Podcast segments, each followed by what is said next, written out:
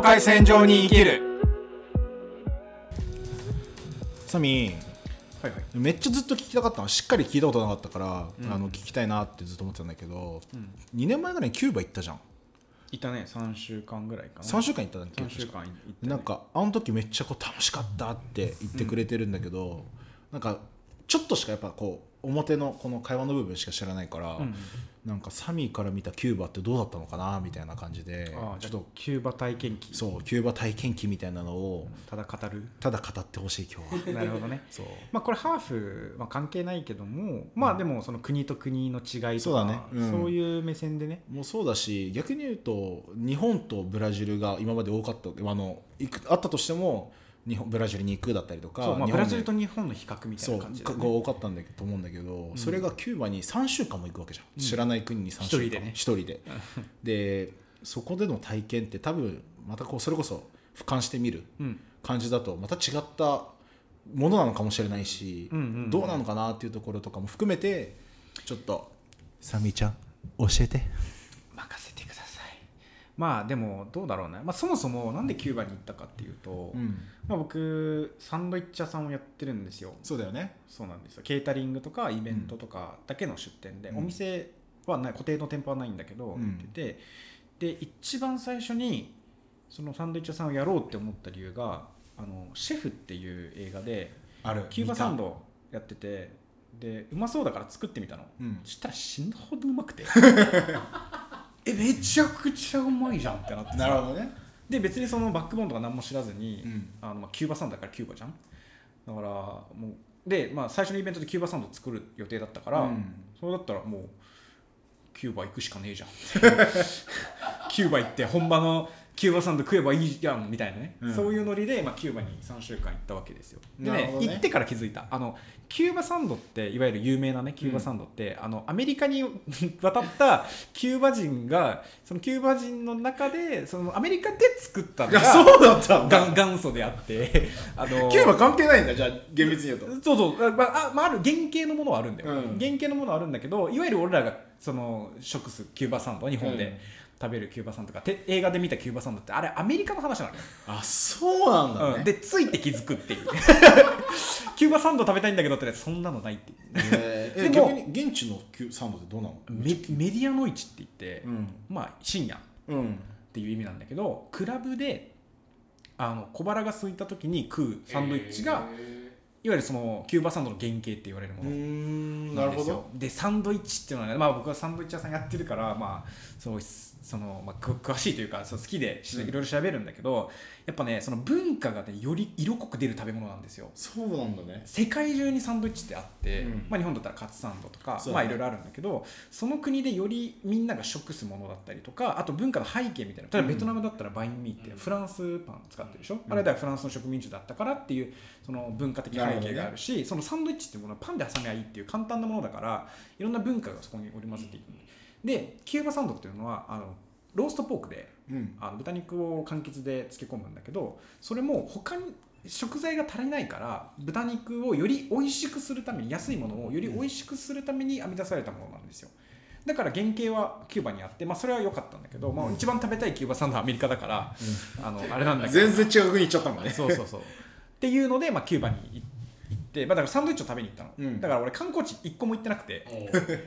サンドイッチを食べあの食べ歩きしてた食べ歩きしてだから、まあ、スペイン語ちょっといけるから、うん。ポルトガル語と似てるからね。だからいろんなお店にこう行って、うん。で現地の人が食べるようなお店とか行って、でサンドイッチをひたすら食べながら、なるほどね。うん、3週間過ごしたんだけどまあどうだろうな。初日かな、まあ、着いてで事前にちょっとブラジル1か月ぐらい行ってたから、うん。か確かブラジルから直接行ったんだよねそうそうブララジルから行ってで結構疲れてたから、まあ着いてすぐホテルで寝ちゃって、うん。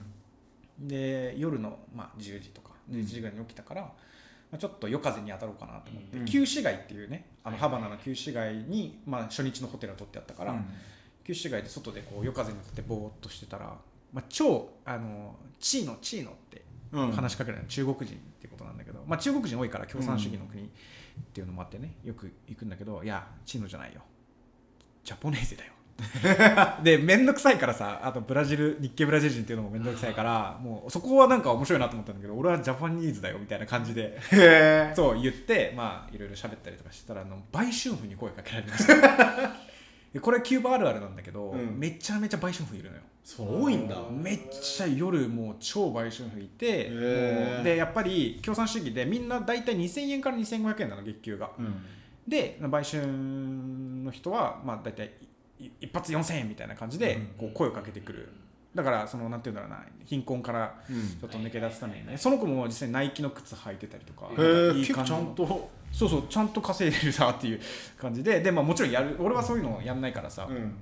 あの断ったんだけどなんかすっごい誘ってくる。多分ひいなかったんだろうねその日観光客が。なるほどね。すっごい誘ってくるからじゃあとりあえずビール飲もうって話してで、まあ、初日はその売春婦の子とあの深夜ずっと喋り続けるっていう あのお酒をちょっと飲みながらあの、まあ、その子18歳だったんだけど、うん。であの子供がいてへでえ子供の写真見せてもらったりとか、普通に遊んで。えでも結構さ今気になってるのが、うん。言うてポルトガル語とスペイン語って差があるじゃん、差があるね、うん。でこの差がある中でそこまで話が盛り上がったってすごくないいやこれがねあの面白いっていうかスペイン語の中でも全くポルトガル語と違うあのうん。言葉があるじゃん、ね。それは聞きゃいいのよ。うん。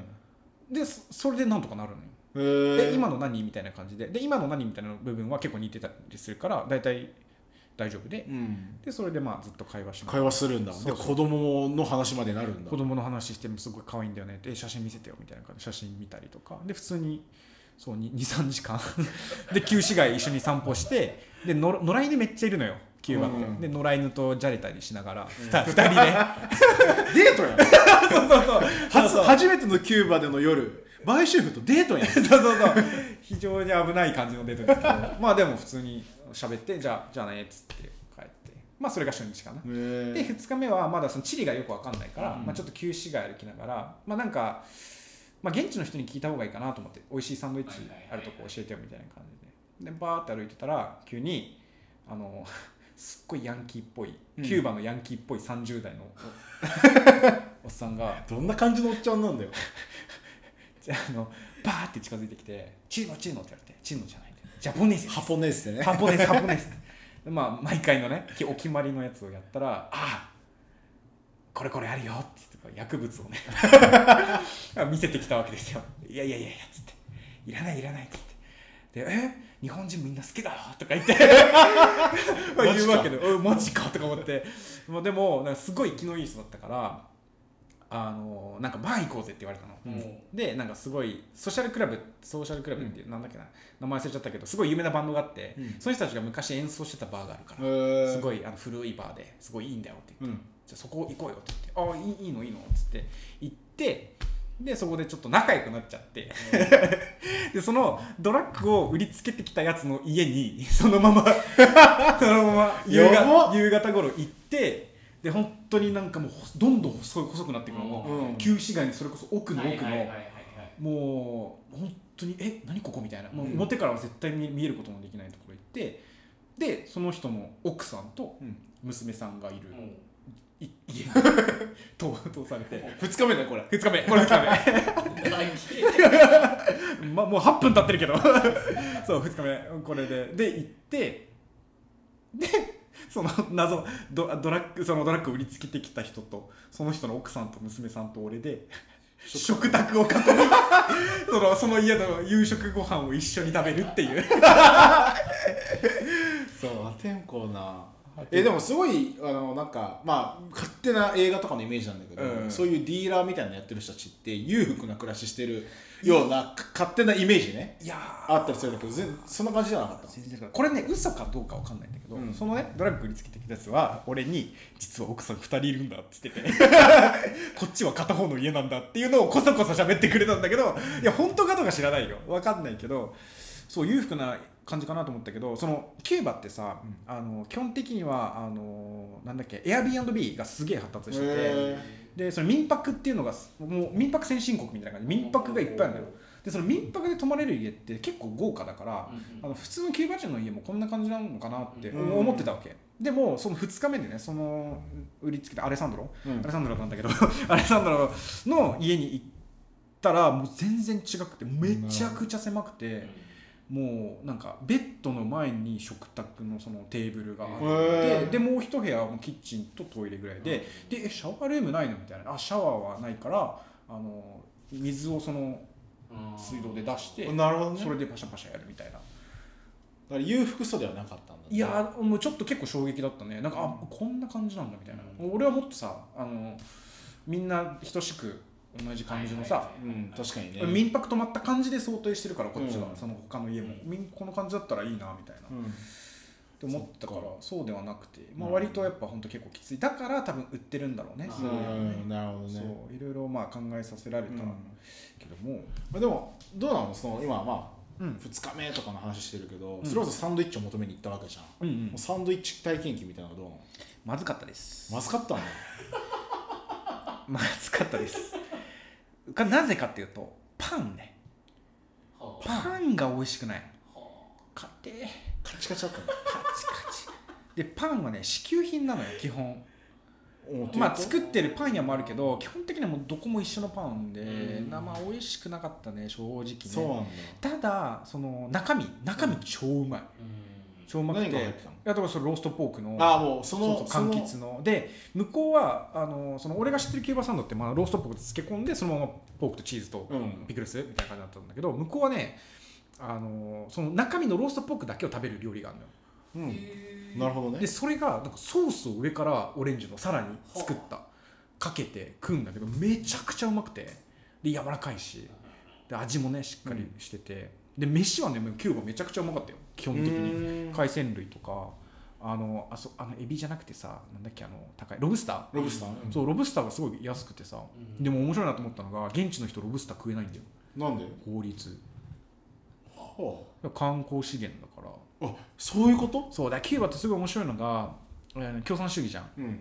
みんな同じ給料なんだけどあの唯一の外貨獲得手段が観光なわけよ。だから観光にめちゃくちゃ命をかけてるから、そっか。だからそのキューバ人がキューバ人になんか犯罪を犯すよりもキューバ人が観あ観光客に犯罪を犯すのにこうほすっごいきつい厳しい法律があって、だからねあの俺今まで行った国で一番安全だったかもしれない。あなるほどね。もう結構深夜とかで歩いたりしてたんだけどその海海うん見に行ったりとかね。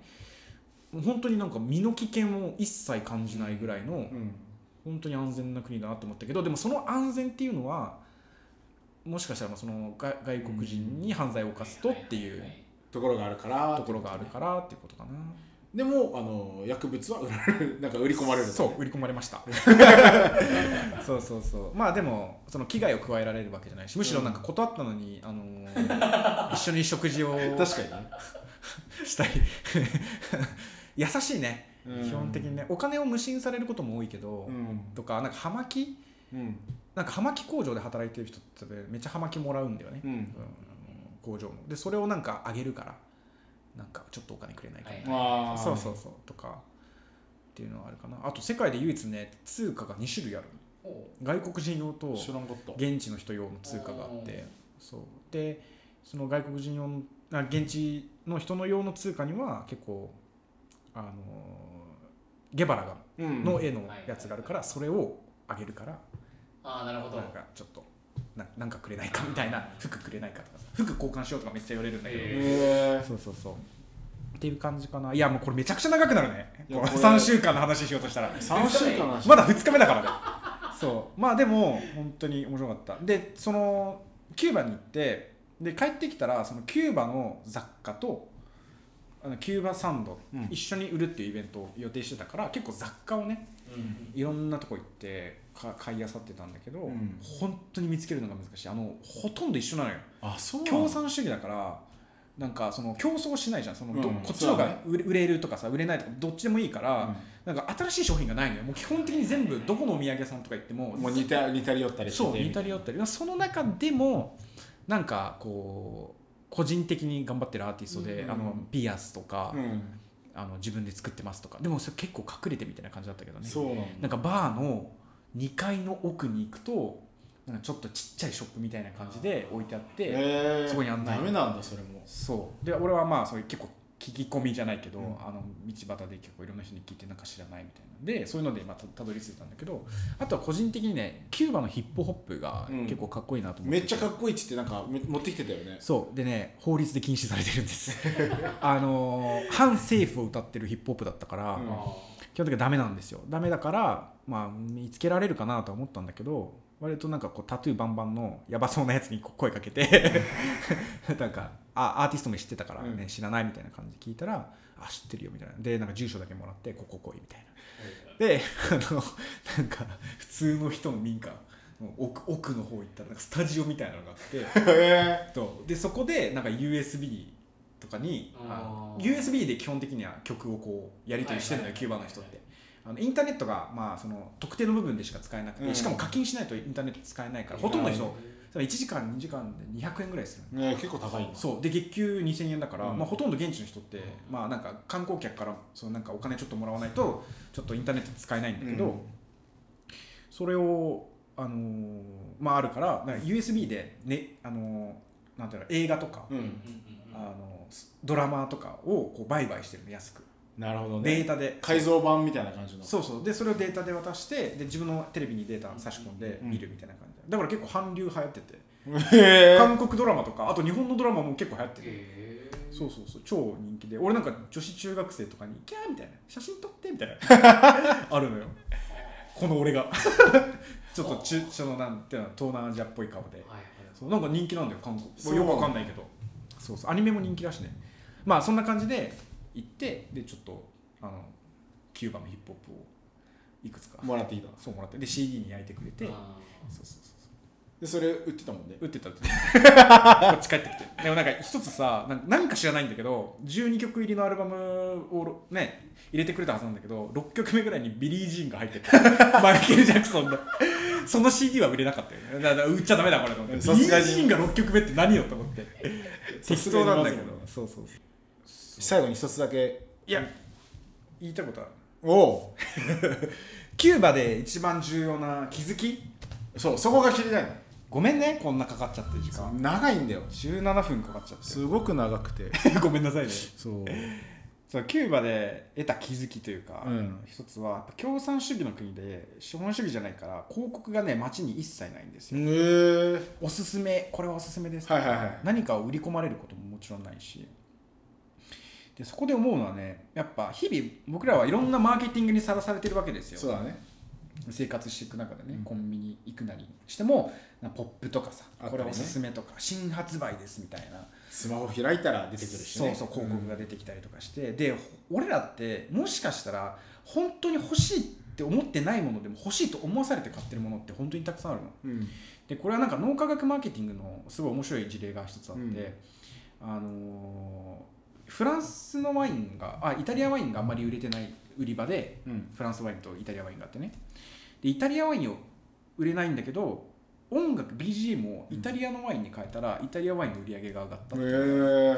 これやばくない？やばい。これやばいんですよ。でこれはもう本当脳科学っていうのはいろいろあるんだけどその無意識に働きかけることでなんかそこに目が行くようにさせるっていうか、で俺らは多分そうやって欲しくもないのに買って欲しいと思って買ってうん。でそれをなんか物をさ全然もう使ってないとか,、うん。そういうこといっぱいあると思うんだよね。で俺キューバ行った時に広告が何にもないもんだから、本当に自分が今必要としてるものだけっていうその欲がさ一点集中したわけよ、うん。でこれはあの本当にキューバ行ってよかったなって思った感覚。うん。これを得れたっていうことはもうすごく大事でで日本帰ってきてからもうむやみやたりにこう消費っていうかあんまりしなくなったかなっていうのはまあある。だから本当よく考えなきゃいけないよね。その資本主義の良さと共産主義の良さっていうのは、うん。あってやっぱどっちにもいい部分も悪い部分も、資本主義のいい悪い部分もあるし。だからもうちょっとその共産主義だからダメとかうん。資本主義だからこうとか、うん。じゃなくてもっと広い目でやっぱ世界を見ていくっていうことはなんかやっぱ大事なのかなっていうふうにキューバ行ってすごい思いま気した。づいたんだね、うんうん。うん。でもすごい気づきだよねなんか逆に言うと資本主義が悪いとかってもないじゃんね。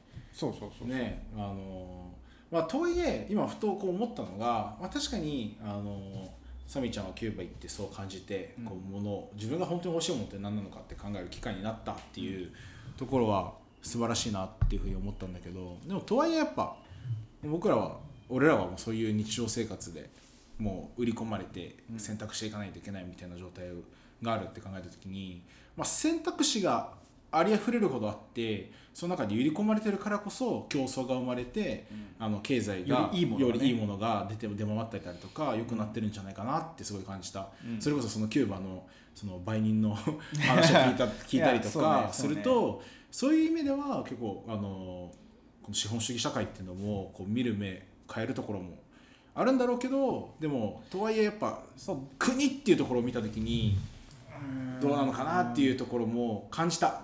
まあねこの話をし始めたらまあ、もっと長くなる、あのだから5時間ぐらいになっちゃキュうから。ーバに関して言えば今は確かに落ち目というかあのそのしすごく格差が広いんだけどだから個人事業主のその制限を解除したりとか、ちょっと資本主義っぽいことをやりやり始めてるんだけどソ連がまだ崩壊してなかった頃はうん。かなり良かったわけよ。うーんなるほど、ね。これはちょっ、とおすすめのドキュメンタリーがネットフリックスにあるんだけど、まあ、名また前名前だけ。いやちょっと名前忘れたんだけど。あなるほどね。まああのインスタとかで、まあ、載せるよそれは、そう。めちゃくちゃおすすめ。ちょうどねその十何年間にわたってアメリカのカメラマンがそのソ連が崩壊する前から行ってで当時のそのインタビューした人をまた何年後かにインタビューしていくっていうのをその現代まで続けてるっていう、だからカストロのインタビューもしたりとかね。してるっていうドキュメンタリーがあってそれまさに分かりやすい。ちょうどそのソ連がな崩壊する手前と後と、まあ、あとはアメリカに圧迫されるキューバっていう状態、っていうので共産主義がっていうよりかは、まあ、その環境だよね、うん。周りの環境が。とか、まあ、複雑なんだよ、まあ、だからこれは本当話し始めると、もう多分ずっと続いちゃうから。ずっと続いちゃう。もう本当22分なんてこんなやないからね。お便りの回ぐらいよこんな長いの、本当に。本当ごめんなさいだけど、うん。まあまあままあでもあのね、まいつかまたどっかでね。こういう話もできたらいいかな。インスタだけは上げといてよ、インスタだけは上げとくわ、うん。ぜひぜひ。忘れずに。うん、まあそんな感じう感じでいいです。すごい長い。まだ2日目しか終わってないけどいいですか？あの あのジョージは疲れています、ちょっともうもう自中自重思ったより。自重？おうん？自中え？自粛？自粛？自自重？なんだっけ？あのあおあのおのおのおのずの思い。おバレるよゲーム。バレるよ。日本語が不自由なことがバリバリ終わりでです終わりです